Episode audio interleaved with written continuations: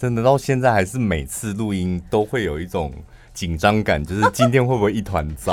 对，我想说，为什么你开麦前还是会冒出这一句呢？就明明好像也没有什么值值得好害怕，就会在那边自己吓自己，然后就觉得准备好像也准备好了，但是不知道为什么就是。一进了录音室，然后开麦前奏一下，开麦前一刻就是又会觉得，哎，等一下好了吗？没有，因我觉得，因为我们两个还是擅长现场节目，对对对不对？现场节目我们比较拿手，嗯，但你们一定搞不懂现场跟录音到底差在哪。不好意思，没我也没办法解释给你们听，那就是一种主持的方式跟环境是不一样的。会不会有其他的同业或者是其他的 podcaster 听得懂我们在讲什么？你们不可能，你们听不懂，因为你们没有现场。哦，是吧？谁有现场？哦、每天的现场哎、欸，所以我们是习惯现场。除非真的是同业啦，你说其他有上过电视的媒体人或什么，他们那个也是录影，对啊，也不是现场来的。所以那种现场来的，我真的一点都不害怕。对，我们很习惯那个感觉。凯蒂跟 Ken 不是讲十月有个现场的那个 Parkes 的活动，嗯，像那种上台，他是说那种紧张刺激在哪里？就是你得要现场嘛，嗯，然后台下是面对观众，他们就在台下，所以你好不好？他们反应很直接，会不会有人就是立马关注你？就是看那一刻这样。嗯，他说恐怖的地方在在那个地方，嗯。然后一听完就想说，那一点都不恐怖啊，那就是我们擅长的啊。但是是这样没有错，但是如果你要把话讲这么满，我还是也是会有点尴尬。还那么久，现在讲完之后，到那时候大家都忘记了，好不好？说大话不就是也是我们的专长吗？哇，我们的专长好多哦！我昨天看到一个梗图，也蛮好笑的。他说。你是不是觉得自己什么都不会？嗯，有一个很简单的方法可以发现你自己的才能，就是当你看到某人在做某件事情，然后你心里会想，或者是你嘴巴会讲出来说，连这么简单的事情你都不会，那你嘴巴讲的那个这么简单的事情就是你的才能，因为他不会，你会，哦，对不对？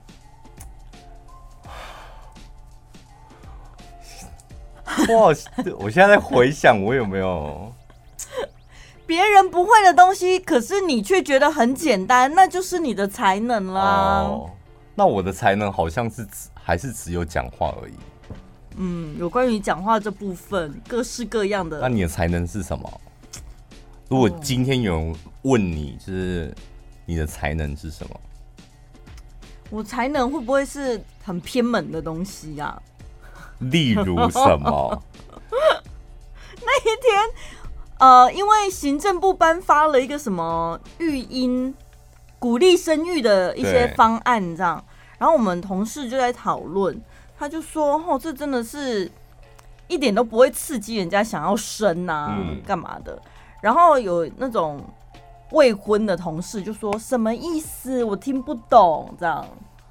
然后我们还要再解释两次这样子，我也不知道他到底是不是真的听得懂还听不懂，但我就会觉得哦，好像有时候角色不同，比较没有帮人家设身处地去想那个情境的话，就比较难跟他沟通。嗯，就是他哦，你你，所以你的才能是不会沟通，是不是？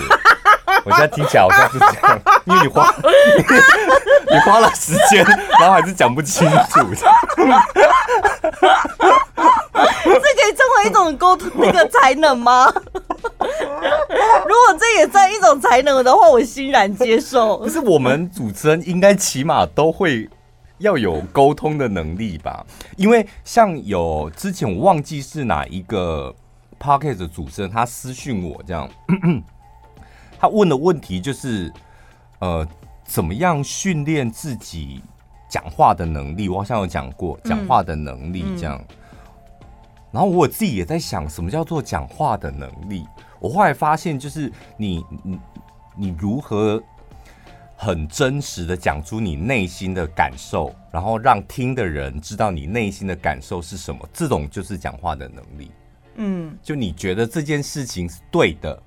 为什么对，然后你讲出来，透过你的用字遣词，然后对方感受到这样，我觉得这个就是讲话能力。嗯，你知道有些人就心里想的。他觉得这样做不好，这样做不好，但他讲出来，人家说你到底在讲什么？就我们听不懂他到底在讲什么。而且呢，你跟他这样子反问了之后，他会很气哦。他想说你怎么会听不懂？对对，你怎么会听不懂？但明明明明就是我的重点在哪里？所以你你观察一个人，如果他讲话常常三不五时说我的重点是那种人，就是口才不好的人，因为他才得要一直强调他的重点。然后讲了重点，人家还是听不懂。人家问他说：“为什么？”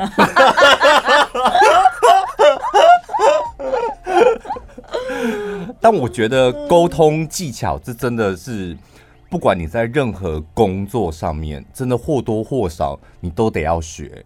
你不能够把自己关起来。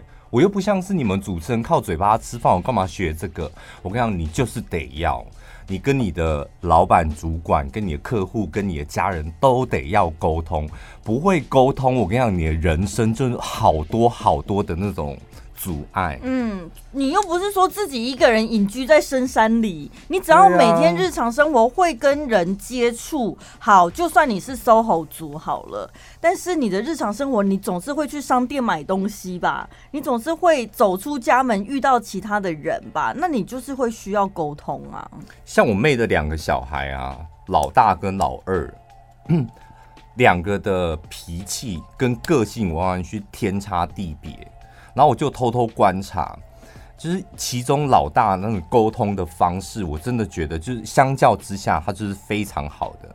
因为 同样就是妈妈就是规定今天就只能够吃一颗糖，嗯，吃完一颗糖，然后老二就很想要再吃，他就说他还要，然后妈妈说。不行，因为妈妈是不会沟通的妈妈那种，妈妈说不行就是不行。很多妈妈真的都不会沟通，不行，一天就整一颗，然后她也没有告诉小朋友说。为什么一天只能够一颗？因为这是规定啊。然后为对他妈，他就是他妈就是这样子。小朋友什么啊？为什么要这个规定？为什么不能够规定三颗？这小朋友就不能理解。然后他妈永远都就是讲说，这就是规定。我说一天一颗就是一颗这样。嗯。然后老二就会在那边发脾气，嗯，就讨厌妈妈，我讨厌妈妈，我讨厌妈妈。然后老大就会默默的这样，然后一个人坐在客厅，要是能够吃到第二颗，不知道该有多好。就一个人自言自语 murmur 这样，嗯、所以永远都是老大有可能可以吃到第二颗，然后老二永远都吃不到。哦，好厉害的小手段哦！这个就是一种沟通的，所以沟通不是我面对面跟你讲。嗯，你知道有时候内心戏也很重要，对，自言自语也是一种沟通的方式啊，放低姿态也是一种沟通的方式。他自己在那边碎碎念，然后妈妈突然就心软了，这样，对啊，而且又觉得念完之后呢，就默默的跑到房房间里面去，然后面有所思的玩玩具，这就是一种很完美的沟通技巧。我真的看过他演好多这种戏了。很厉害耶，而且他这是天分吧？没有人教他，我觉得这就是天分。所以，嗯，我觉得父母亲要发掘你小孩这方面的天分，嗯，就是鼓励他多做这些事，对他未来职场上面很有帮助。虽然你带这个孩子带起来会有点辛苦，有点累，但是没关系，我们看的是未来。因因为我觉得有时候一些沟通的方式、沟通的技巧。会让你的人际关系好一点，嗯，人际关系好一点，回到我们今天要讲的主题，你的贵人运就会好一点，对啊，是吧？对啊，因为贵人他肯定是能力或者是某些条件，他一定是比你优秀。那他遇到的人这么多，他干嘛要帮助你嘞？对，但我跟你讲，就是很多人会说自己没有贵人运，好，但是我个人觉得，你得要给你身旁的贵人一个。理由就是帮你的理由，嗯，那你不用去界定说他是贵人，他不是贵人。我跟你讲，只要在你身旁的人，嗯，不管是谁，都有可能成为你的贵人。但你不用急着去找贵人，因为有一天那个水到渠成的时候，他自然会出现。但我觉得最重要是你要先让自己贵气逼人哦。应该是先经营好自己的人际关系嘛。我觉得让自己啊，让自己充满了贵气，你你就有办法去吸引那些贵人来接近你。嗯，我觉得这句话讲的真的很好哎，是怎么样让自己有贵气呢？第一个穿金戴银。好。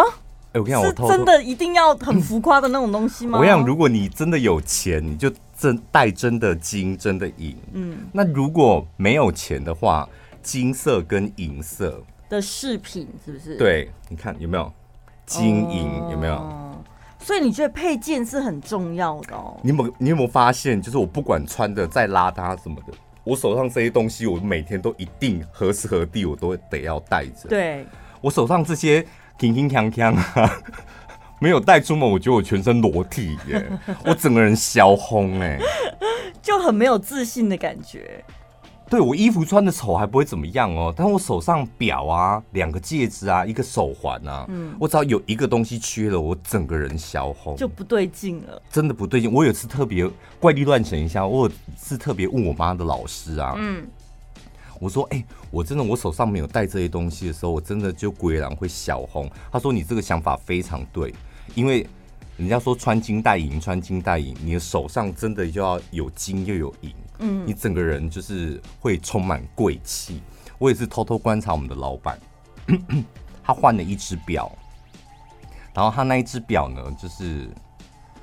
劳力士的 K 金表，嗯，所以劳力士最有名的就是它的那个九零四的他们独家的不锈钢嘛，然后 K 金就是外面有一层 K 金，其实就黄金，就金这样。嗯，他戴完那一只表之后，我跟你讲，他整个偷偷观察，他整个运气非常好。哎、欸，你看他，你看他投资什么赚什么。哦，对耶，他以前带沛纳海的时候多辛苦啊。可是我们一般人如果没有注意的话，就会觉得哦，老板可能投资眼光精准，那是他的能力自己去换来的，不会去联想到像你讲的什么。没有啦，我们我们的节目就是怪力乱神呐，什么能不能力，那你家的事。可是我们就是要靠这些非能力的东西啊。一定要首饰吗？如果是配件，比如说包包、皮带、皮夹，类似这种东西，金跟银它就是金属啊。哦，而且它是离你最近的，它就是放在你的动脉，有没有这些地方这样？嗯，所以后来我就也学我老板去买了一只就是玫瑰金的手表。你看不是顺风顺水，所以穿金戴银。我家那是游艇，我现在都不戴，我现在都戴这一只玫瑰金的。先从你手上的这些首饰着手，对不对？对，然后第二个呢，你一定得要抬头挺胸。嗯。这个也是我们老板跟我讲的。他说，不管我们做任何事，还有他在看一个人，他觉得那个人有没有抬头挺胸很重要。抬头挺胸有很重要一点，就是你你第一个，你的身体必须要挺起来；再来就是你的穿着。对，你有没有觉得有些人的穿着就是完完全全就糟蹋了他的好身材？嗯，或者是他本来身材就不好，然后因为他的穿着，他看起来鬼狼撸小红。嗯。所以你抬头挺胸的话，人家看感觉上你看起来是精神奕奕的，然后充满自信。但如果你没有这样子良好的穿着或者是走路的姿势，让人家看起来就是唯唯诺诺啊，甚至有点猥琐的。我跟你讲，第一件事啊，你要怎么样让你自己的外表看起来是抬头挺胸的？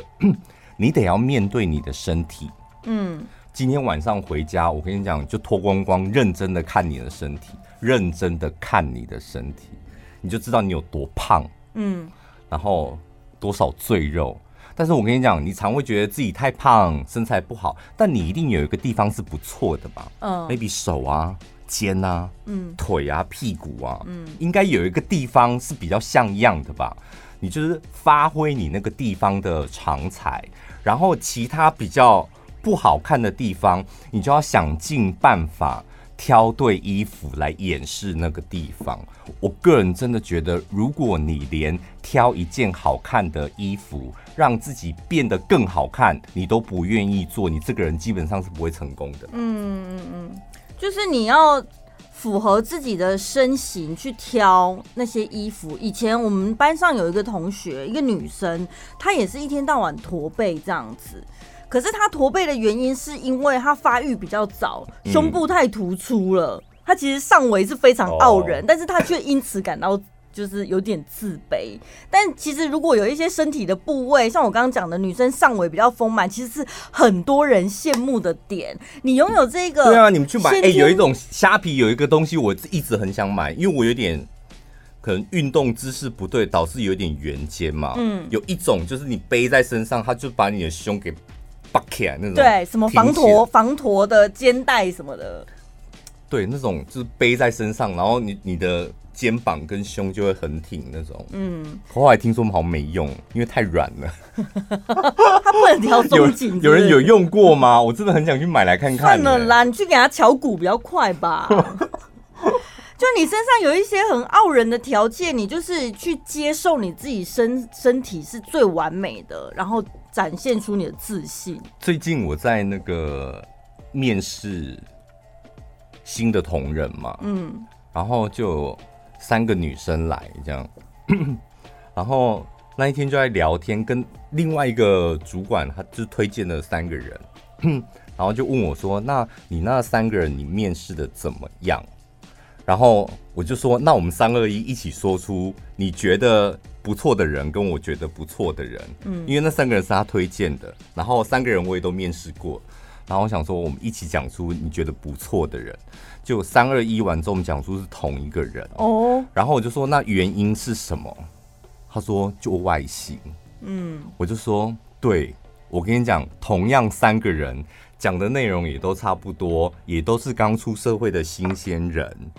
然后学历也差不多，那你这时候你会想挑的那一个，就是觉得外形是舒服，嗯，然后你觉得很不错。那外形包括什么？就是他的脸啊、头发啊、穿着啊，就整个人给人家的感觉。所以你外形重不重要？很重要，包括你人际关系也是啊。你在认识新朋友或者是工作上的往来的时候，你会。对于一个邋邋遢遢的人会有好印象吗？所以那那些鸡汤文都害人呐、啊，嗯、说什么不要在乎外表，就是要在乎外表啊，别再、欸、害人了。你如果有认真听，我们从刚刚讲到现在，我们的外表讲的不是你的五官跟长相哦，跟那个没有关系。他真的长得，我想说你怎么陷入沉思？不是，因为不是，因为你记不记得我们曾经有一个同事？可是我觉得我个人真的很相信相由心生。对，我们曾经有一个同事是我的同事，双硕士学位，这样、他一进来的时候，大家就耳闻，就是我们面试了一个双硕士这样。然后一进来，大家觉得哇，那种学历真的很屌，因为我们电台没有这样的人。一进来之后就觉得。啊，他是双硕士吗？你知道为什么会有这样疑疑虑吗？就因为他就是一副獐头鼠目的样子，就是他的外表，嗯，所以他的外表就是你一看到他的时候就开始是吗？然后当你质疑他的时候，他在做任何事，你就不会看到他的优点，你就会挑他错的地方。你看吧，双硕士又怎么样？哎、欸，他的反应是不是不快呀、啊？哎、欸，你看他喝水的样子，等一下 就会，我跟你 那是五官吗？是五官的关系吗？你认真想一下，还是他散发出来的气息，他的外，他的打扮、穿着？我觉得真的方方面面集结在一起，所以我们那时候就偷取一个外号。小时候，但是我们小时候不懂事，我们就因为他的外形，就给他取一个绰号叫干屌龙啊。然后他因为他的外外表真的很像干屌龙，所以导致我们那时候就就觉得，啊，他做事情好像真的都有点猥琐哎。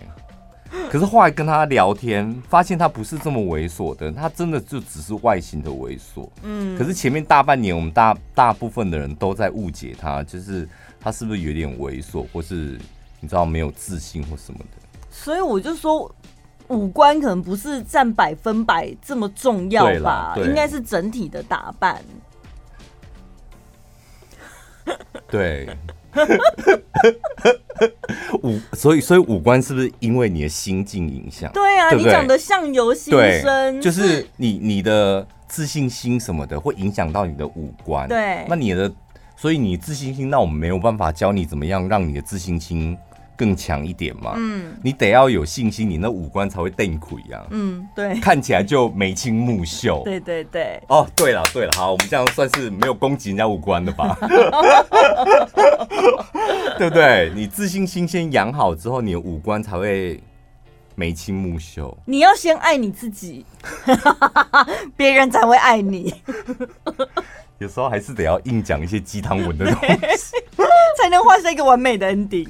第三个，我个人真的觉得 最重要的一件事，就是刚刚讲的穿金戴银、抬头挺胸啊，你的外貌啊，怎么样让自己稍微贵气一点，那都是外表，对不对？贵气、贵气，贵是外表，然后气呢，就是你的内心。哦，像气质啊，气场啊，对。哦这时候的像有些人就是哦，今天很衰，工作不好，运气不好，然后今天就好好的来善待自己，我来吃一点垃圾食物。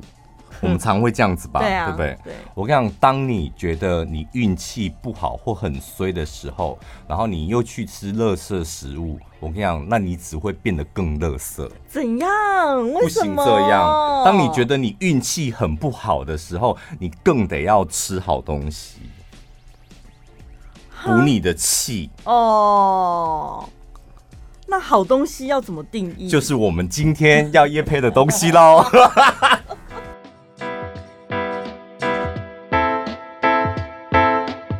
本集节目内容感谢高家二十年酝酿老菜脯赞助播出。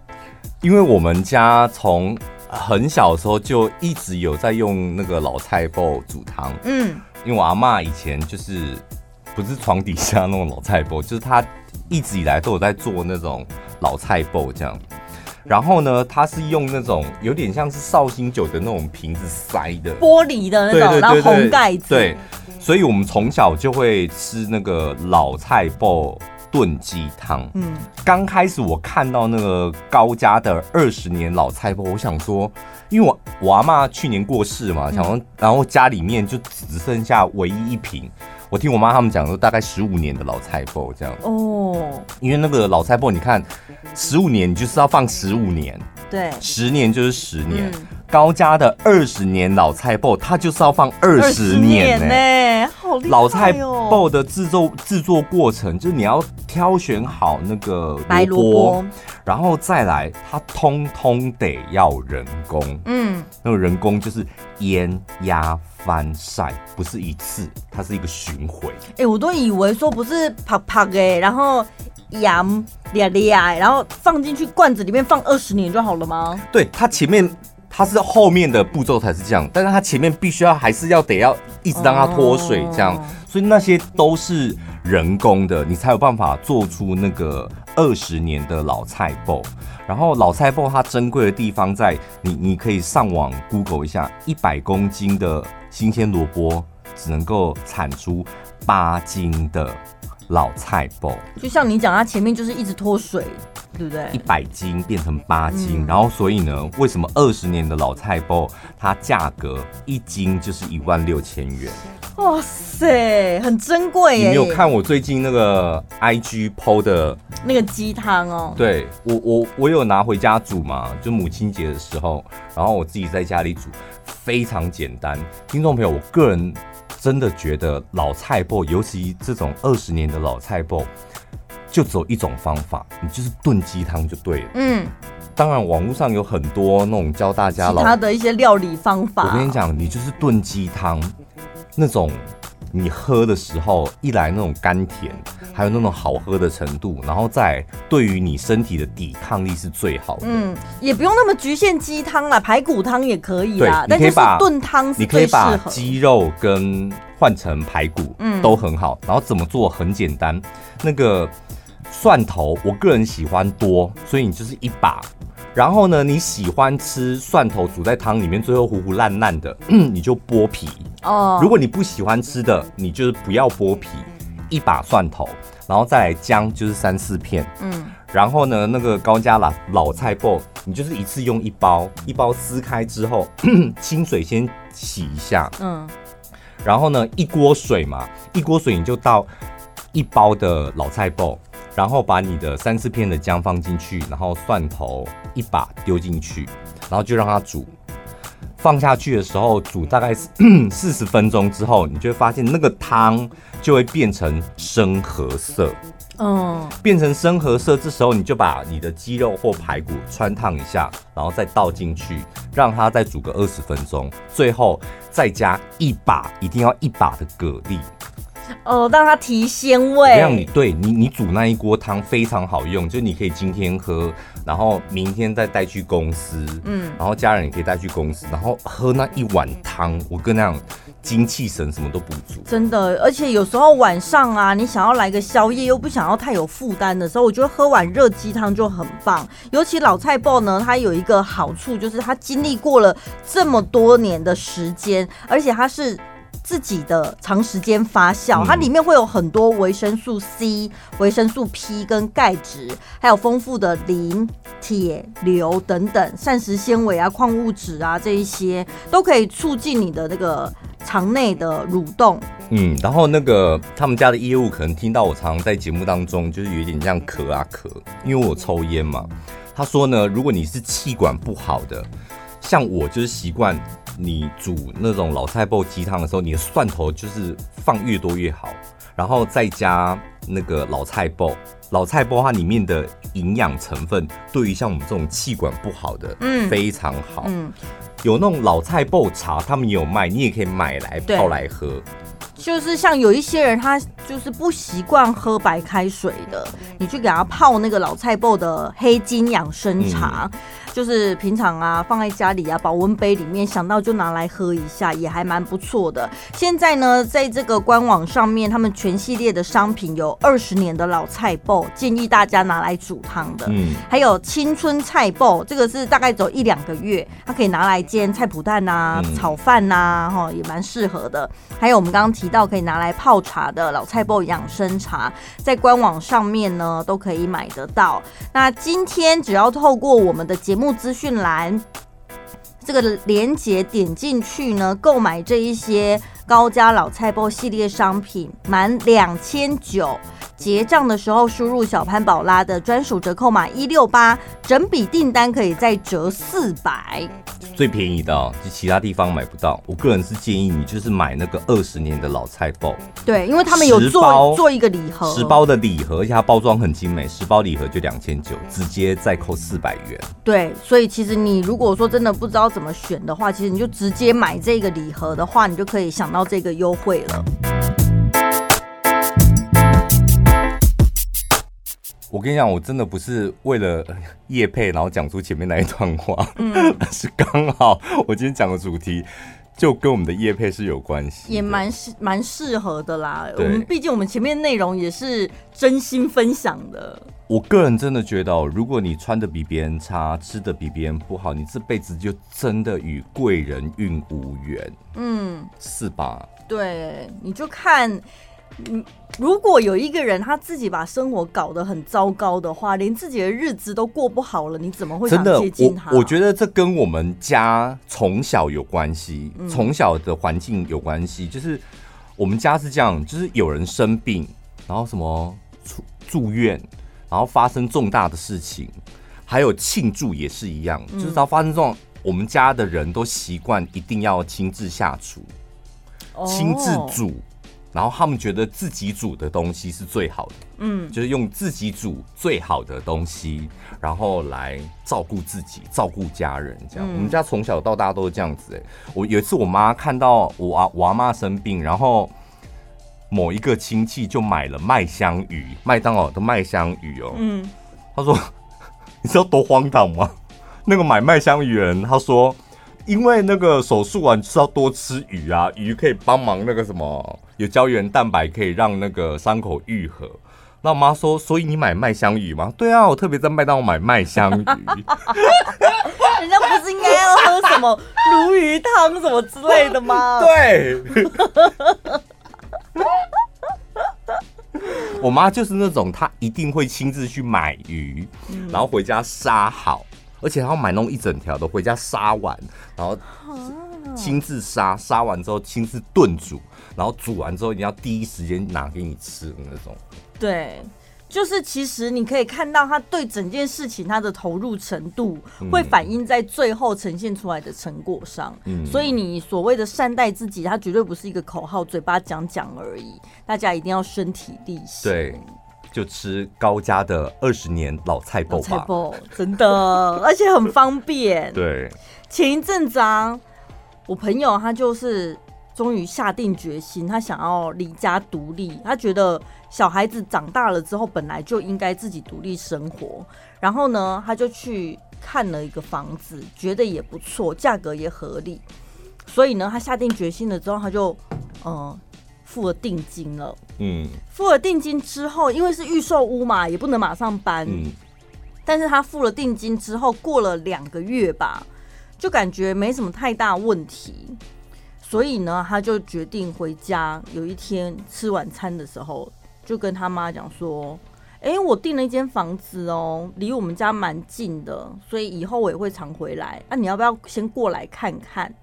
他就带他妈妈去看他下定的那间房子，这样。然后去了之后呢，他妈妈就是从头闲到尾，就说地点也不好啊。然后那时候应该还没盖起来吧？预售应该是还没有，所以是看什么样品屋哦？对，应该是看样品屋。反正他就觉得地点也不好，然后觉得房子也太小这样子，嗯、然后就是一直的百般阻挠他，就是希望他要不要再考虑一下。嗯、反正现在也都还不能搬进去这样。然后他说：“可问题是我已经付定金啦。”然后他妈是任性到说：“不要了，定金不要了。”这样子。然后隔天一大早，他都还没醒，他起床了之后发现，哎、欸。妈怎么没煮饭？家里都没人，嗯、他妈已经跑出去了。他想说也不知道，也没留字条说人要去哪这样。后来下午呢，我们两个约好要碰面嘛。我在他家楼下等他的时候，就看到他妈妈哇，满头大汗骑着摩托车回来了。刚、嗯、好我朋友也下来了，反正就在楼下哇，大家都遇到了这样。他就看到他妈就说：“哎、欸，我跟朋友讲好，我们要出去喽。啊，你刚刚是去哪里？这样，他本来只是想说交代一下，说我们要出去，他就要走了。嗯、他妈就拉住他说：‘你不要走，你不要走。我跟你讲，我早上去看了另外一间房子了，比你看的房子更近，然后更大间什么的。’嗯，然后他就吓到了，他就跟他妈讲说：‘你该不会签约了吧？’他说：‘没有，没有，没有，我没签约。’这样，先先给你看一下，来来来来，我我我，你回来，我再跟你讲这样子。嗯。”然后呢，他就确定了，好，反正妈妈没签约，那就没事。等下我很好奇，那个当事人是保险业的吗？是吗？哦哦，好好哦。哎、欸，妈妈愿意帮他看房子是很好的事。不是，然后他就他就下，他就确定妈妈没有下定之后，他就放心的跟我出来了。嗯、我们就去按摩这样，然后按摩完了之后呢，他就看到一个讯息，妈妈传给他的这样子。嗯，你知道他妈说什么吗？他妈说。祝福你永远快乐。妈妈死了，这什么东西？我吓死啊！快点打电话回家，想说什么意思？叫做妈妈死了，是你要去死了还是怎样呢？就是因为他妈妈很，我就我就说你妈应该是很舍不得你离开，妈妈不想要搬出去，对，然后就觉得你。买房子这么大的事情，你怎么都没跟他商量，突然就要离就要走了，这样他他没有参与感，因为他早上还特别去帮你看房子，就是他想说你未来要住的房子，他也想要有点参与感吧。然后你都不理他，然后还讲说你已经下定决心了，你的决定不会再改变这样子，所以妈妈就是可能哀莫大于心死之类的。他要讲心死是不是？不是，所以他就搞不清楚妈妈为什么要这样情绪勒索他啊。而且他说他妈是一个控制狂很严重的，从小到大都这样子。他有一次呢，想要换车，他就跟他妈讲说：“妈，我想要换一台新车，嗯，然后我现在在开了这台车之后就可以给你开这样子。”然后呢，隔天之后，他妈就跟他讲说：“哎、欸，车我看好啊哦，啊，我已经付定金了，什么时候可以签车这样子？”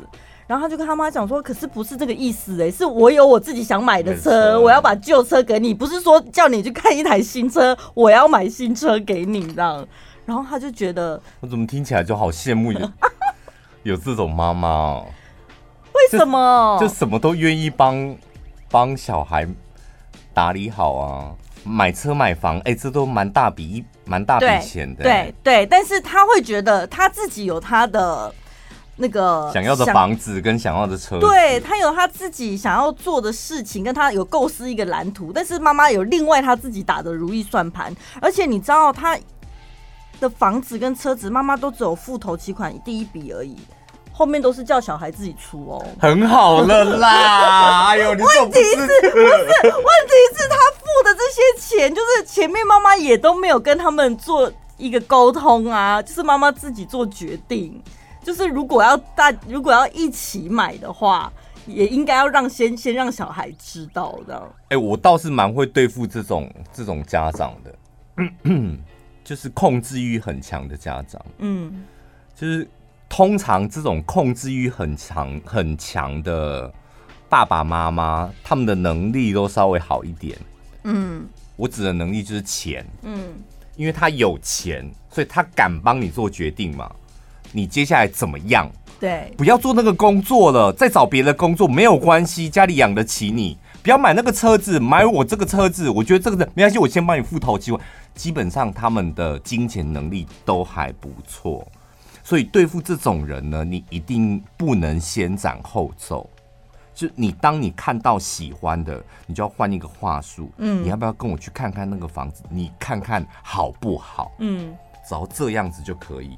啊，看的万一意见很多嘞，但我内心真的喜欢那个啊，而且你知道，对孩子，欸，可是你们这种像这种事情，你们不会衡量吗？就是 你很喜欢，但是你要自己付头期款，跟你自己每个月的那个房贷，嗯，跟你不太喜欢，可是别人帮你付头期款，然后你只要付每个月的房贷，你这样衡量起来，那你到底要选哪一个，不就很清楚了吗？但是我觉得他应该是自己能力都可以，他没差妈妈那一笔吧？因为哎、欸，拿人手短，吃人嘴软，就算是亲人也一样哎、欸。妈妈帮了你了之后，他后续就会有更多更多的要求是你无法拒绝的哎、欸。然后他会想要参与他自己的意见。然后虽然说。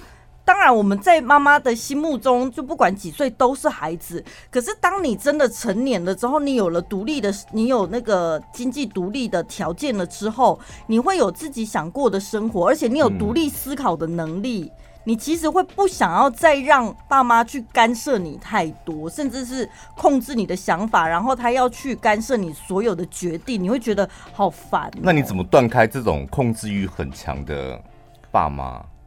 像我的话，我就是没有，你不准，因为你爸你爸妈跟我爸妈是一样的，很放任的，都是棒骨甲操型的这种，对，对不对？我们算是比较幸运的。啊、我遇到那种怎么管我们？我们从小就是棒骨甲操。我那天看到有一则新闻，他说什么？什么小一学生自己提提了一大堆那什么户籍成本什么的，嗯，然后去新生报道，嗯，小学一年级，好厉害哦。对，然后他说如果有家长就拍到那一幕，他自己新生报道完之后，因为通常小一新生报道一定要家长陪一整天嘛，嗯，帮忙办手续。那个小一的学生就新生报道完之后，自己拎了那一堆，然后自己默默走回家。大家都说这个父母亲也。也太狠了吧！这个小朋友也太可怜了吧！嗯，我看到那个新闻，想说到底有什么可怜的？本人我小时候就是自己去新生报道。对啊，到底有什么好可怜的？对啊，我们小时候是棒骨讲操到这个地步哎、欸，就是自己能做的事情就自己做，为什么要一直依赖人家？而且你父母你一直不放手，你是要。也是累到自己吧？你年纪大了之后，你体力也不行了吧？可是我跟你讲哦，对，这这是重点，因为你要你做儿女，你要想到一点，嗯，他会越来越老，体力会越来越不好。然后呢？所以呢，你就要持续的抗争下去。真的，因为一来他有时间压力，二来他体力又不如你，所以他自己抗争，他会衡量嘛。他一直抗争下去，他他跟你 fighting 的时候，他会累，嗯，然后他会觉得，那我剩下的时间，我还要继续再跟你这样子，跟我亲生的女儿儿子这样子搏斗下去吗？对，只有这种 fighting，他才有办法去省思他自己这样做到底划不划算。但如果你隐忍的话，生闷气啊！你不要这样子，然后好像要又不要，要又不要，不太敢讲，他就会一直骑到你的头上去。所以对付那一种会情绪勒索的亲人，你就用同一招对付他，对不对？比如说他情绪勒索你说：“我养你这么大，你怎么可以这样对我？”那你怎么儿子女儿怎么情绪勒索父母亲？妈，你时间都不多了，我们还要这样吵下去吗？这不算情。如果儿子女儿要情情绪勒索父母，应该是说：“我是你儿子哎，头期款也才五百多万，这你不愿意帮我出？你不觉得我这样子将来出社会，我要付头期款，要付每个月的房贷，我会比别人？”辛苦多少年，这这才情绪勒索吧？对。可是他如果是相反，他是不需要爸妈去干涉他，欸，爸妈是很想要去干涉他的生活。就是你这个你不懂啦，我经验比较多，听我的准没错。那他要怎么去反制这样子的爸妈？我我我个人还是觉得啦，我觉我真的觉得，就是不管什么样的父母。基本上都是爱你的啦，当然，对不对？控制欲很强，棒骨假操的，他都是爱你的，只是他处理跟你之间的感情那种方法方式不一样，那各取所需嘛。嗯，就是你到底要什么？我觉得你也不要摆摆，千万不对这种控制欲很强的父母亲，你千万不要摆出一种我自己就有能力付头期款呢。嗯，我自己就有我自己的眼光挑选我想要的房子。我自己就有能力付每个月的房贷，你为什么要插手？你这么一刀两断，然后划清界限，我跟你讲，你跟他更没有办法沟通。对，你你得要你得要给他弄一点点东西，帮你一点点东西，那你也拿到一点点东西，你不是舒服一点吗？沟通很重要，就是不是说没有必要划清界限，划到这么的清楚，一什么一翻两瞪眼，一刀两断，因为你们毕竟还是亲人嘛。但是呢，你也不用说一直委屈自己，然后呢，接受他要强住在你身上的任何东西。你可以好好跟他讲说：“爸妈，我知道你对我好，然后呢，也想要帮我做决定。但是呢，我觉得我自己有我自己的想法跟考量。那你的想法是什么？什么什么？那你们觉得怎么样？还是我们要不要去现场看一看？你不然你带他去看更贵的房子了，那种头期管就要一千万的那种。”说，哎、欸，这个离我们家更近哎、欸，哈，这个更大嘛，以后你还可以过来住这样。所以你要很清楚爸妈底到底到哪里。对啊，你就知道 他是当场尿都漏出来了。哎、欸、妈，你怎么尿出来啦？吓他几次，我们明天再去看房子好不好？吓到他不敢插手你的房子。如果你是从以前啊遇到事情就逃避，你都没有试着去沟通看看的话，其实你也会找不到用什么样的方法去跟他们沟通。哎、欸，我我以前对付过我爸，用就是用这一招，吓到吓他那种，就吓他。因为以前我爸是一个控制欲超强，我们在读书的时候，然后他就只控制我们的数学，他很在乎我们的数学的成绩，所以你只要分数很低。不如他预期，他就是大发火那种，而且他什么作业都不检查，他只会检查你的数学作业。嗯，然后呢，你就问他问题，他教你，你就隐隐约约感受到，你知道，他就那种信心爆棚。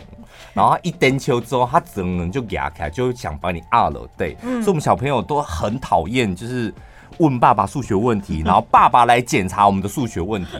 那对我们来讲，我们我们家四个小孩，那小时候真是生不如死。就是会觉得啊，你会解就会解，你何必要摆出那个姿态？对。然后有一次呢，我就我国中的时候成绩还不错，然后但是每天要做的事情还是得要拿数学问题给爸爸看，爸爸检查这样。我后来有一天呢，就跟我们老师拿了一个好像。呃，我我们那时候国中要考联考，我们的国二嘛，嗯，然后国三不是要准备联考，我那时候是国二，所以我拿联考的那种数学的题目很难的，什么开根号啊，然后赛口赛、那种数学问题，连我自己都不太会的问题，就拿那个问题收集几题，然后那一个礼拜我全部专攻那种很难的问题去问我爸，因为我知道我爸不会。然后呢？第一天就问他。然后他就那么灰头土脸了，嗯，然后我就在旁边说，哦，那没关系，那我先读其他题。然后说，哎，你们现在教到这么难的？我说，对啊，这大学联考都会考。第一天就问了他，就打击了他嘛。第二天再拿更难的再去问他，又打击了他，又不会。第三天又再拿去问他，他又不会。第四天他说他没空了。从此以后他再也不过问我的数学问题。从此以后，所以我是我们家四个小孩唯一一个他不会检查数学作业的人。拿出更难的问题为难他吧，这样爸爸让他知难而退。他不会很没面子吗？就是要让他没面子啊！那你又不是当场顶撞他，哦，对不对？态度也还算和缓。而且我跟你讲，爸爸们都很厉害，好不好？他不会说这题我不会，今天没空。对，你自己先研究看看。对，所以呢，爸妈很清楚自己孩子长什么样，孩子们应该也要很清楚大家自己各自爸妈的罩门在哪里。然后你因为对啊，因为我个人我真的觉得就是，像你都会花时间跟花精力去研究你的老板跟主管他们的喜好是什么，嗯嗯、然后学一些说话的方式去跟他沟通，因为你知道这件事情你单刀直入，老板会不开心。嗯，那你跟你生活在一起。二十年、三十年的父母亲，你为什么也不学一点这样的技能？你明明就会，嗯，那你更清楚他的个性是什么？那你有时候拐个弯，发表你的想法，或是用一些说话的技巧，就回到我们第一段的那个说话的技巧，去去让他有个台阶下，那不是也很好吗？你们家庭气氛呢，会非常的圆满。好了，今天讲太多大道理，要送礼物喽。对，我们今天选了两位，怎么这么长啊？字比较小吧。Oh. 这位是 M E J Z I E H I E，跟宝拉一样是大理人，天秤座，太喜欢孤独这一集了，而且很爱小潘飙高音。他是刚办完宴客的新婚太太，宴客结束之后呢，发生了严重的客诉。为什么喜宴会有客诉啊？喜宴客诉才多嘞，跟谁客诉？他的客诉应该就是那个婚宴会馆或是婚蜜，他们没有达到他们新郎新娘他们当初的要求哦，餐啊或是流程什么的。OK，所以呢，发生严重客诉之后，于是我先生勃然大怒，并斥责了我，我又自责又委屈，忍不住崩溃大哭。我的好朋友们都留下来参加 After Party，在餐桌上喝酒聊天。而我却餐桌上，对，在餐桌上站在上面，站在那转盘上边喝边旋转呢。而我却躲在房间哭泣。那时候孤独的感觉至今还是很深刻。朋友都睡了后，我自己喝酒到天亮，眼泪就是停不下来。我差点以为自己就要加入你们的失婚妇女俱乐部了。还好隔天先生跟我道歉，我们也将事情做个了结。但这个从天堂掉到谷底的孤独经验，我永远都不会忘怀。后面是靠着听你们的 podcast，边听边笑，渐渐释怀这件事，也让生活重新走回轨道。真是太谢谢你们了。我觉得你老公算是一个好老公啦，对不对？只会脾气不好而已。但你也别高兴的太早，搞不好将来会打你。哎、欸，你不要这样，人家刚新婚呢、欸，那怎么办？新婚当天发现了我老公可能会家暴，那我现在都宴客了。开玩笑的啦，这种开玩笑还当真啊？你们好，另外一位是树木水果人。我车祸的时候住院十天，BMI 飙升，辛苦了宝拉，居然听到你住院一个人度过，哈哈哈！哦，也是孤独那一集，我自己是觉得蛮可怜的，甚至听说过有人会一个人去开刀做手术，太边缘了啦。回想到自己大学在汉口路和永兴路，应该是永兴街吧，嗯，被一台刚好拿到刚拿到驾照的妹子。撞断了左边手脚，成了半身废物。清醒的时候，我以为我躺在教室，整个课满食物一大堆，十天胖了快十公斤，走路都会喘。出院之后，先休学一年，很难过，没有办法跟大家一起毕业。经过半年多的恢复，第一件事情就是跟朋友们见面，跟买一台新车，希望大家都平平安安。台中真的太多车了，但其实车祸跟车子的多少没关系，应该是跟台中也没有关系哦，这位先生。是因为三宝比较多的关系吧？是因为你运气不好。赶快认真听我们前面教你的如何让自己贵气。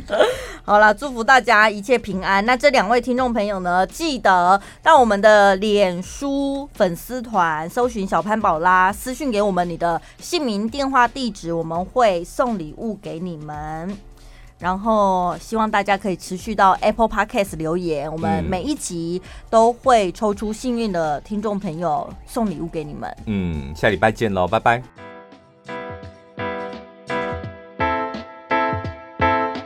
想要有情调，先得要有香调。来自瑞典居家品牌 Vana Living 故事版香氛蜡烛暖灯礼盒，专属礼盒，创造你和另一半的专属默契。只要打开 Vana Living 复古暖灯，特调的烟草木、高纬度的松树香气，结合光影，短时间就能营造愉悦舒适的幸福空间。即日起到五月二十号，购买故事版香氛蜡烛暖灯礼盒、复古暖灯，再送两款经典香氛蜡烛，原价两千两百七十元，档期优惠只要一千九百九十元。结账时记得输入小潘宝拉专属优惠码一六八，再打八五折，保证全台最低价，只要一千六百九十二。